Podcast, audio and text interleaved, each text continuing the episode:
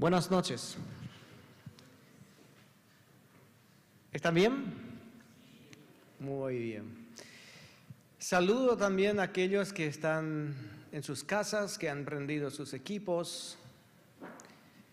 Em, hace un par de meses yo lo entiendo y lo entendí y lo sigo entendiendo de una manera que el Espíritu Santo me viene no torturando, pero hincando con un tema para hablar en esta iglesia. Entonces se postergó una vez cuando ya estábamos como para venir. Em, sí, también estuve enfermo, tuve COVID también. En aquel entonces se postergó. Entonces ahora estamos aquí. Esta noche em, sí vamos a escuchar cosas que tal vez decimos, esto no son temas para un día del niño y festejamos ciertamente el día del niño y ahí queremos hablar de chocolate, de regalos y de caramelos. Me toca hablar de otra cosa.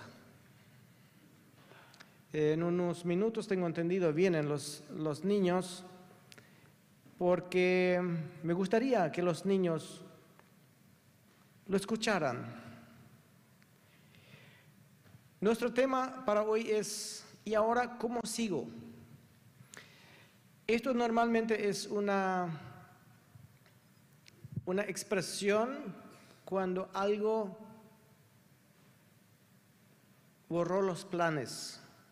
Tenemos algo finamente calculado o tenemos algo finamente terminado como va, va a ser y sin un plan B, de repente estamos antes una pared o antes a un, impedimento que no nos permite seguir como nos gustaría seguir. Entonces nos hacemos la pregunta, ¿y ahora?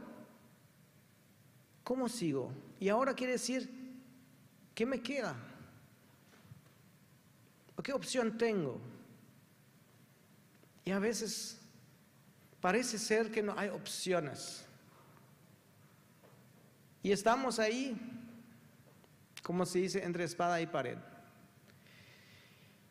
Quiero contarles para la introducción una historia, más bien la voy a leer porque no me quiero perder cosas eh, que creo que son importantes de de esta historia para hacernos un poco una introducción a lo que al final quiero llegar, ¿verdad? Y esta historia es veraz y ocurrió en nuestro país. Así que la voy a leer. Esta historia es veraz y ocurrió hace muchos años en el interior de nuestro país. Ustedes saben, cuando hablo de nuestro país, esto es Paraguay. Se trata de una familia normal donde había un papá y una mamá formando un hogar y una familia. Esta familia contaba con nueve hijos. Hijo, le van a decir algunos. Pues en su momento eso era normal, estas, estas cantidades de chicos. Esta familia tenía tres nenas y seis varones. En aquel tiempo y lugar no existía energía eléctrica, existían muy pocos autos, pero ellos no tenían ninguno. No había teléfonos, así como los conocemos hoy, no había televisión, y sí, era mucho capaz que tenían una radio para escuchar una emisora lejana y solo las noticias se escuchaba. Los trabajos en el campo se realizaron juntos y para el transporte usaron un, un cachapé, ¿se entiende que es cachapé? No encontré otra palabra. Carreta puede ser, sí. Estirado por dos caballos. Esta familia vivía en paz y armonía pero era una familia económicamente muy limitados.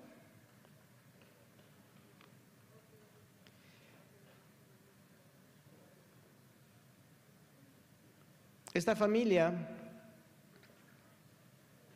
tenía estos hijos Nosotros que tenemos tres, cuatro hijos sabemos que a veces nos cuesta mantener un equilibrio. Bueno, ahí ya vienen los, los honrados del día, los hijos. Vamos a esperarle un momento. Ya vienen todo con sus globos. ¿Van a festejar algo hoy? ¿Están festejando algo? ¿Sí? ¿Qué está festejando? ¿Quién tiene cumpleaños? Wow. Empecé a, contar, a leer una historia. Ustedes vinieron, ustedes vinieron, pero vinieron justo a tiempo. Así que voy a seguir con esta historia. Contamos de una familia que tenía nueve hijos, tres nenas y tres o seis varones. Y ahora sigo. Esta, esta familia es muy pobre y hace muchos años pasó esto en Paraguay. Dice lo siguiente, los niños no tenían juguetes, los inventaban con frutas o palitos y las niñas tal vez tenían una muñeca cada una. Jugaron en la arena o se perseguían. No había otra cosa. Tampoco tenían zapatos y zapatillas en las cantidades como los tenemos hoy. A la noche el papá preparó una fogata y toda la familia estaba ahí. Y a veces los niños miraban el inmenso cielo y contaron las estrellas una y otra vez. Y siempre se escapaba una. A veces el papá contaba historias de antes, algo fascinante que solamente se puede contar en, la campaña para que tenga sentido. La mamá era muy guapa, siempre los vestía a sus hijos e hijas de la mejor manera posible, se esforzaba de darle la mejor comida que podía y sabía hacer.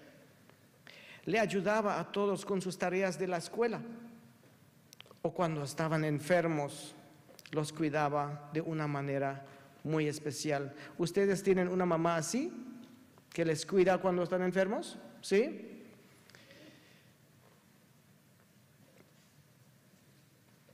Un día el papá prepara la carreta o el cachapé, como llamamos. Curiosos le preguntan los hijos qué iban a hacer. El papá le dijo, voy a irme con mamá al pueblo y vamos a traer otro bebé. Miren, en aquel entonces, el embarazo era un secreto entre los padres y algunas personas adultas. Los niños en líneas generales no lo sabían, tampoco existían ecografía. ¿Qué sabían todos los demás estudios para saber cuándo nacería o si era una nena o si era un varón? Todo eso no existía. Así que los papás se despidieron de sus hijos, la mamá llevó todas las ropitas para vestir al nuevo bebé algunas frazaditas y se fueron. Eso no es como hoy cuando arrancamos un carro y nos vamos y estamos una hora ya en otro lugar. Eso era un proyecto de tres horas. Esta mamá también preparó dos nombres. Un nombre si era nena, pues ella no sabía. Y otro si era nene. El papá dejó a la mamá en el pueblo en la casa de unos parientes cercanos y ellos la iban a transportar o la iban a trasladar al hospital en su momento. El papá por su parte retornó a la casa para estar con la familia y, esperar noticias de su esposa y el bebé. Pasaban unos días. En un día le comunican que su esposa se internó y su estado de salud estaba delicado. Inmediatamente volvió a preparar su carreta y se fue lo más rápido posible hacia el pueblo. No muy lejos de su casa, ve que se acerca un auto. Una situación extraña porque no cualquiera tenía auto en aquel entonces. El auto paró. Era su cuñado, el, el hermano de su esposa. Y ese le dice, bájate y baja con el auto porque es urgente, tu esposa está enferma, está mal. Yo traigo la carreta. Se complicó el estado de la salud de la mamá. Los médicos hicieron lo humanamente posible, pero ella sí falleció en el parto. El bebé quedó con vida. El mundo se desmoronó para el papá y se habrá preguntado muchas veces, ¿y ahora cómo sigo? Cuando te vas con algo y el resultado es lo opuesto de lo que esperamos, entonces nos preguntamos, ¿y ahora cómo sigo? Este papá tenía nueve hijos y el décimo acaba de nacer, pero acaba de enterar que no tenía más esposa. Sigo con la historia.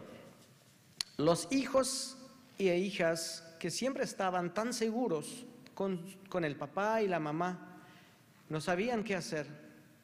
La tristeza invadió sus almas. Deseaban que sea solamente una pesadilla, pero no, eso era una realidad. Un momento de mucha tristeza se apoderó de esta familia y todos los que los conocían en absoluto, en absoluto no estaban preparados para recibir semejante golpe. El desánimo, la desesperanza de estos y mucho más sentimientos de difícil descripción se apoderaron temporalmente de la familia. El sentido de vida se fue. Los hijos se preguntaron una y otra vez, ¿y ahora? Cada uno se preguntaba, ¿Y ahora cómo sigo? Imagínense, la mayor tenía 13. El más chico que estaba en casa tenía 3. La mamá tenía 35 años el papá capaz que 38. ¿Quién nos va a preparar la comida? ¿Quién cuida cuando me enfermo? ¿Quién va a lavar la ropa? ¿Quién? ¿Quién? ¿Y quién? Si mamá ya no está, eso era la pregunta de los chicos. Después de una semana aproximadamente, el papá lleva a todos sus hijos y los muestra al hermano. Lo había dejado en el hospital. Y de ahí otras personas se habían encargado de encontrar una mamá sustituta, aunque temporal. A el papá le perseguía la pregunta, ¿y ahora cómo sigue todo eso? Después de buscar consejos y haber dimensionado las circunstancias y realidades, el papá decide dar en cuidado al nuevo hermano, porque le fue imposible tenerlo en casa. Esto, de nuevo, fue un dolor para los hijos o los hermanos, pero llegaron a entenderlo.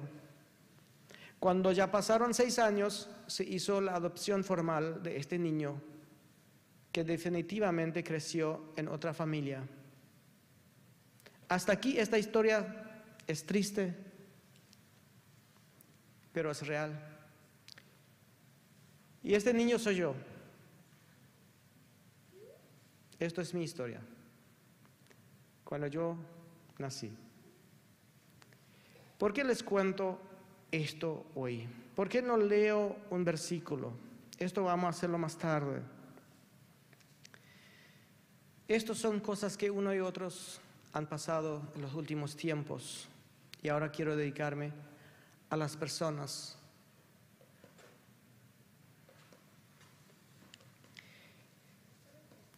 En los últimos años, yo digo años, año y medio, ha pasado mucho dolor, muchas almas han sido heridos, que muchas veces nos ha dejado impotentes. No sabíamos yo creo que muchos no sabíamos qué hacer. ¿Qué le decís a la gente? ¿Qué le vas a decir?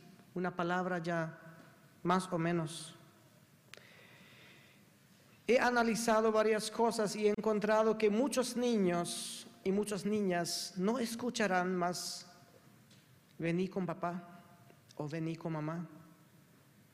O nunca más verán a alguien salir del auto por lo menos no sus padres, y dice, te amo, o dice, mira lo que te compré. No van a escuchar más, sos un, sos un campeón o sos una campeona. Muchos niños perdieron amigos, se mudaron de barrio. Capaz que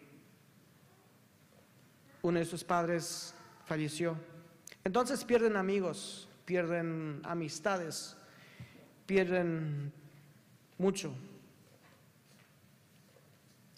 Padres, padres no escucharán más frases como te quiero papá o sos la mejor mamá. ¿Viste cuando uno llama y dice mamá, gracias por lo que hiciste por mí o papá, gracias, soy un buen viejo? No van a escuchar esto ¿por qué? Porque su hijo se fue. Hermanos, tíos, abuelos, amigos o conocidos, casi todos tenemos alguna experiencia cercana o familiar. Miles de voces se han callado para siempre. Y miles y miles y miles de personas se han preguntado, ¿y ahora cómo sigo? ¿Cómo sigo?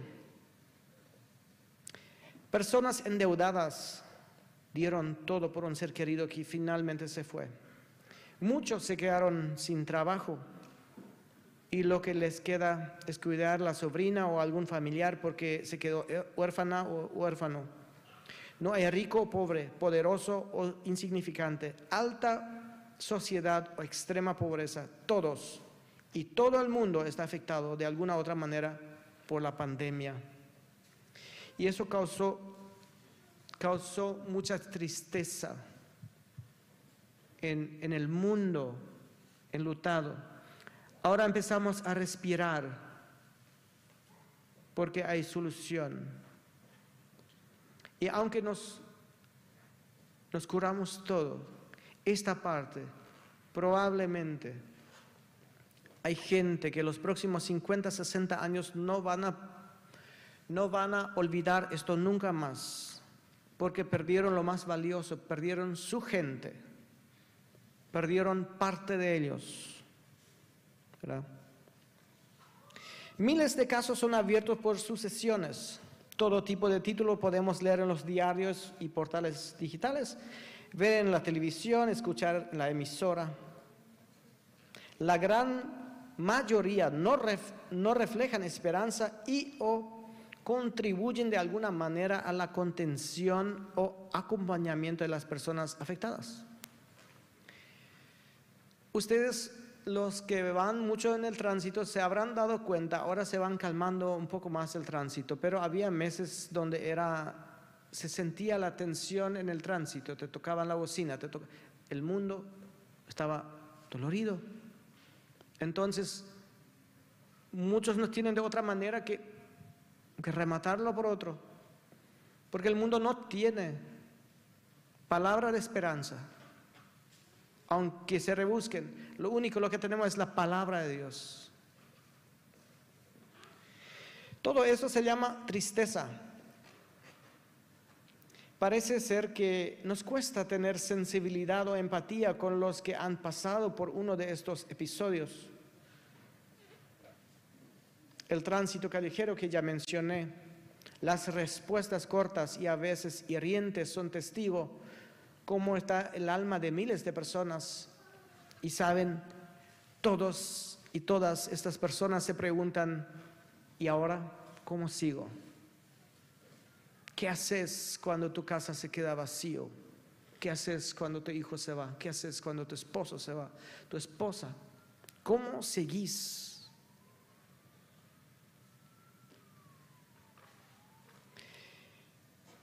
¿Qué nos toca hacer como iglesia en este tiempo? Hay demasiada oportunidad de dar una palabra, una visita y sobre todo oración. Las circunstancias del escritor de Colosenses eran diferentes cuando hizo las exhortaciones de mantenerse en oración, pero creo en absoluto que el mismo Dios que él servía nos escucha. Quiero compartir todavía estos versículos con ustedes. Sus circunstancias eran totalmente diferentes. Pero el Espíritu, donde pedimos ayuda y en que Él hablaba, es el mismo. Dice Colosenses 4, quiero leer de 2 al 6.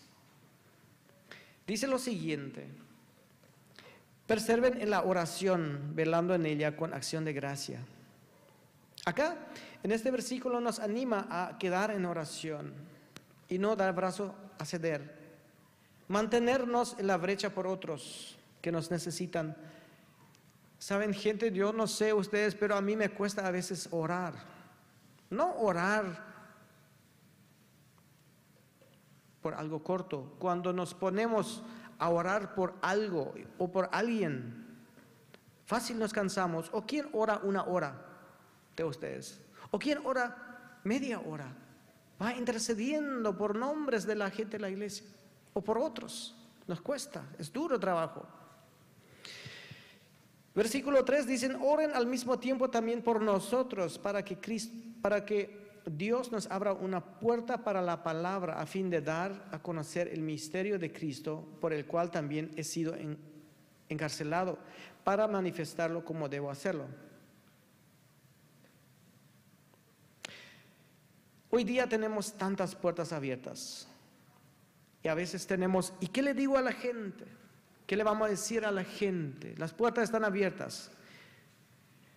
No te preocupes lo que vas a decir a la gente. A veces un silencio es una buena palabra. No podemos prepararnos estratégicamente qué es lo que le vamos a decir. A veces callarnos y acompañarlo es mucho. Acompañar es algo celestial. Servir a la persona necesitada es una honra para Cristo. Ahora leo el versículo 5 y 6 anden sabiamente para con los de afuera, aprovechando bien el tiempo, que su conversación sea siempre con gracia, sazonada con, como con sal, para que sepan cómo deben responder a la persona.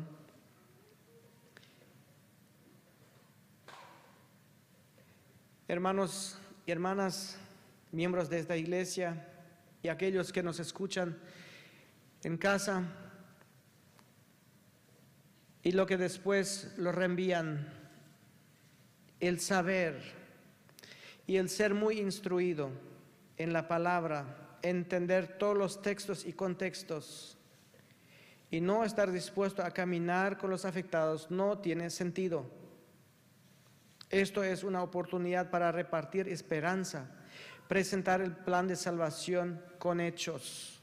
Es una gran oportunidad para nosotros yo te pregunto y te desafío hoy ustedes que son miembros de esta iglesia, que ya tenemos 30 años, que ya estás acá tres años o dos años.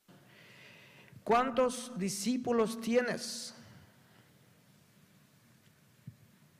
¿A cuánto estás acompañando toda la semana? ¿A cuánto pegas una llamada? ¿O le visitas en casa y dices, sabes que estoy orando por ti? En Cristo está la esperanza, el Espíritu Santo te va a levantar. Necesitan esto. A veces estamos mucho tiempo en la iglesia y no acompañamos a nadie. Venimos los domingos, participamos en todo, pero no tengo ni un discípulo, no tengo nadie a quien yo acompaño. Esto tampoco es fácil. El mismo espíritu que en su momento los mantenía con ánimo a los primeros cristianos, nos consuela y nos levanta. Si este espíritu de Dios mora en nosotros, tendremos palabra y acción. ¿A cuántas personas has atendido en este tiempo? Yo no sé cuánto hemos atendido. O nos hemos enfocado más en una solución humana que en la oración es mucho más difícil llevar una vida en oración y sobre todo cuando yo pido o intercedo por otros. Analícense ustedes cuando oran, casi todo es para nosotros. Dame, permítame y todas estas cosas. Ahora, donde aparentemente llegó una solución científica, queremos dejar de orar por los huérfanos y las viudas, y a eso me voy justamente. ¿Será que nos vamos a olvidar realmente de los chicos y de los grandes, de los abuelos que han quedado solo las viudas o viudos? Después, cuando ya las aguas se calman, como se dice, esta gente siguen con miembros amputados y van a tener que vivir toda la vida así. No dejemos de orar. Obviamente se van a sanar en su momento. No dejemos de orar por esa gente. Muchas personas seguirán preguntándose en el corazón en pedazo, ¿y ahora cómo sigo? Todo el mundo feliz, se sanaron todo, pero yo me voy y vivo sin mamá o sin papá. Mientras muchos de nosotros ya vamos olvidando lo sucedido. Leemos en Salmos 30, 34, 18 son dos líneas, pero yo creo que son dos líneas muy importantes. Por lo menos a mí me dicen muchos, cuando yo pasé por un tiempo de depresión, los salmos eran un bálsamo, sobre todo el 34, 35, 36. Dice el Salmo 34, 18, cercano está el Señor a los quebrantados de corazón y yo dije, yo voy a buscar qué es lo que es quebrantado de corazón. Y recopilé algunos, algunos, algunos conceptos, algunas explicaciones y dice lo siguiente, es un corazón receptivo, dispuesto a ser ayudado. Alguien que dice, aquí estoy Señor, ayúdame. Eso es cuando estamos quebrantados de corazón. Y sigue el mismo salmo y dice, y salva a los abatidos de espíritu. ¿Y qué significa esto para mí? Son personas que han perdido toda esperanza de vida. Y yo estuve ahí. Yo estuve ahí. Por eso yo sé que Cristo sí, el Espíritu Santo sí, levanta y vuelve a dar sentido de vida. Si hay gente aquí, o si ustedes conocen, hay salida. Es aquel que está dedicado de buscar una solución y no encontrarla. Que está seco y muriéndose de sed espiritual. Tal cual estuve. Y, hoy a veces no, puedo creer cómo me levanté. No, es que me levanto, cómo Dios me levantó. Y a eso quiero animarnos esta noche. Tenemos mucha gente, tenemos demasiada gente en el planeta Tierra actualmente que son abatidos de espíritu, pero no quebrantados de corazón. Aunque son abatidos de espíritu, no son quebrantados porque no, no tienen un, un corazón dispuesto. Pero hay muchos que sí lo tienen y lo vamos a encontrar y lo encontramos muchísimo que el corazón está quebrantado y el espíritu está abatido, estos son gente que podemos ayudar, le podemos compartir lo de Cristo, le podemos bendecir en el nombre del Espíritu Santo, le podemos acompañar